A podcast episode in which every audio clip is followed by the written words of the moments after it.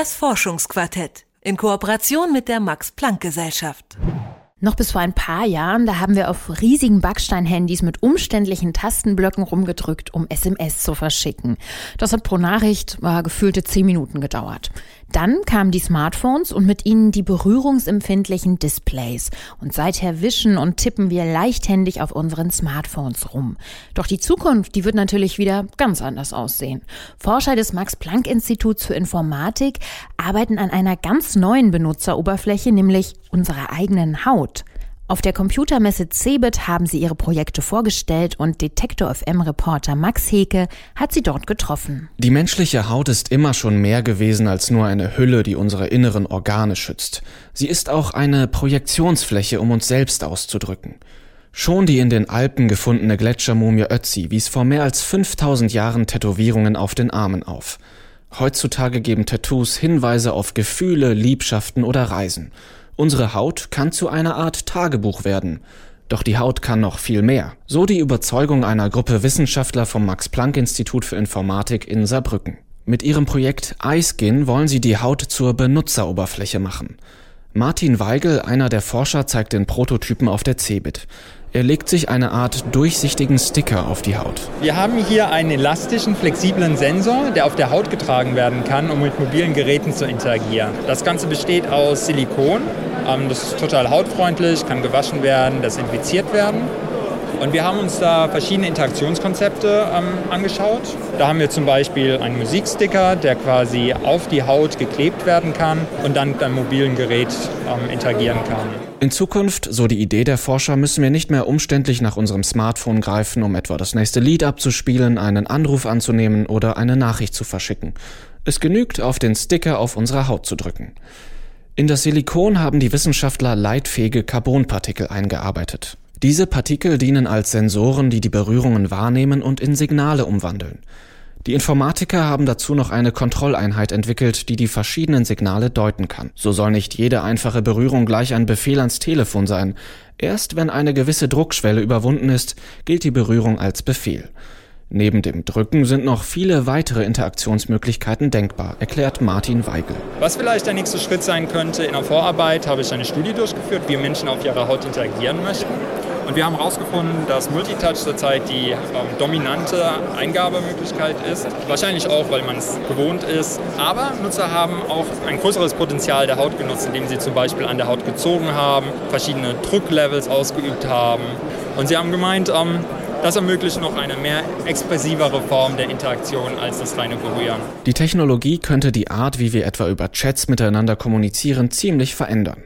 Statt Emoticons und Smileys zu verschicken, könnten wir über Ziehen, Drücken oder Reiben der Haut unsere Gefühle mitteilen. So Weigels Überlegungen. Die Nutzer sollen die Sticker individuell gestalten können.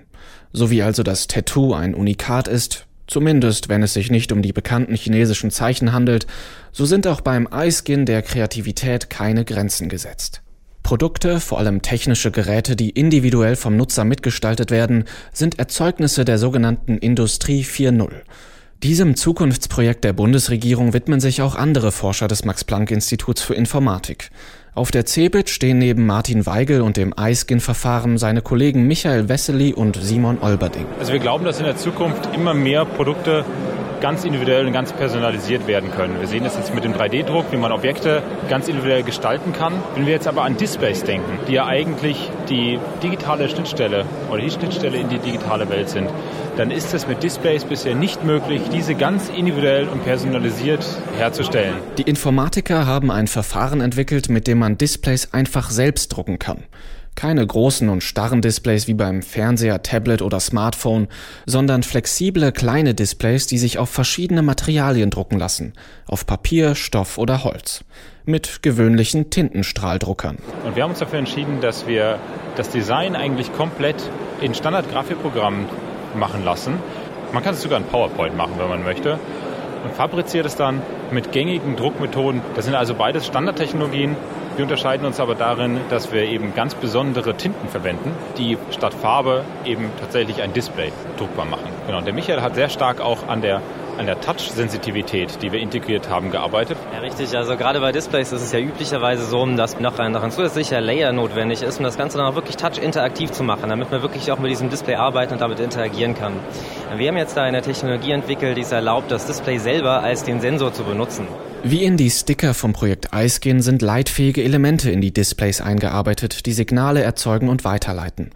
An ihrem Stand auf der CeBIT liegt auch ein Beispiel für eines ihrer Displays. Was macht diese Sushi-Karte hier besonders? Diese Sushi-Karte ist ein sehr gutes Beispiel damit, was man mit so einem Display machen kann. Wir, wir geben da quasi eine, eine Plattform, die es ermöglicht, individuelle Ideen umzusetzen. Das kann natürlich jetzt wie bei einer Sushi-Karte schon damit anfangen, dass man Restaurantbesitzer ist und man sagt, okay, ich will jetzt gerne ein Display haben, das interaktiv ist, sodass dann die Leute meine, äh, meine Angestellten rufen können, sobald sie irgendwelche Wünsche haben. Naja, und innerhalb von ein paar Stunden kann man diese Sachen einfach herstellen und hat sie.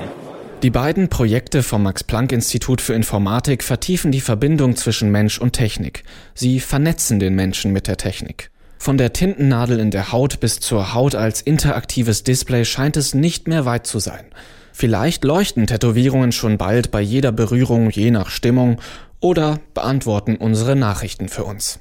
Forscher des Max-Planck-Instituts für Informatik arbeiten an neuen Möglichkeiten der Mensch-Computer-Interaktion. Detektor FM-Reporter Max Heke hat sie auf der CeBIT getroffen. Und auch in der nächsten Ausgabe vom Forschungsquartett geht's um Innovationen aus der digitalen Welt, die auf der CeBIT präsentiert wurden. Das Forschungsquartett in Kooperation mit der Max-Planck-Gesellschaft.